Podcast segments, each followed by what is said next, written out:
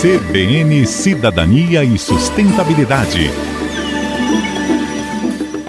Olá, ouvintes, e no programa de hoje vamos falar sobre a ONG Gerando Falcões, que, em parceria com a startup Polvo Lab, está construindo casas temporárias feitas de tubos de pasta de dente reciclados na favela Boca de Sapo, em São Paulo. As casas são feitas com estrutura de madeira e painéis feitos com tubos de pasta de dente reciclados, que são resistentes, isolantes e impermeáveis. Elas têm 27 metros quadrados, um ou dois dormitórios, encanamento, chuveiro elétrico, rede elétrica, entre outros atributos.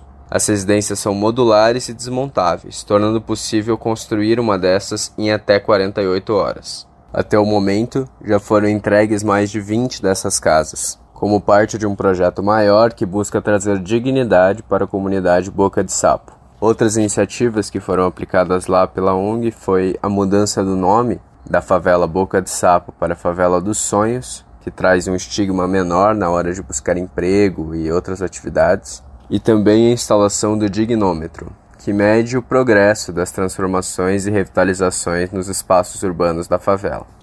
Mais do que construir novas cidades sustentáveis, é extremamente importante que a gente consiga transformar as cidades já construídas em lugares dignos, agradáveis e sustentáveis para as pessoas que moram ali. E por isso é tão importante a atuação de ONGs como a Gerando Falcões, que atuam diretamente na resolução desses problemas. Esse foi o programa de hoje, espero que tenham gostado e até o próximo.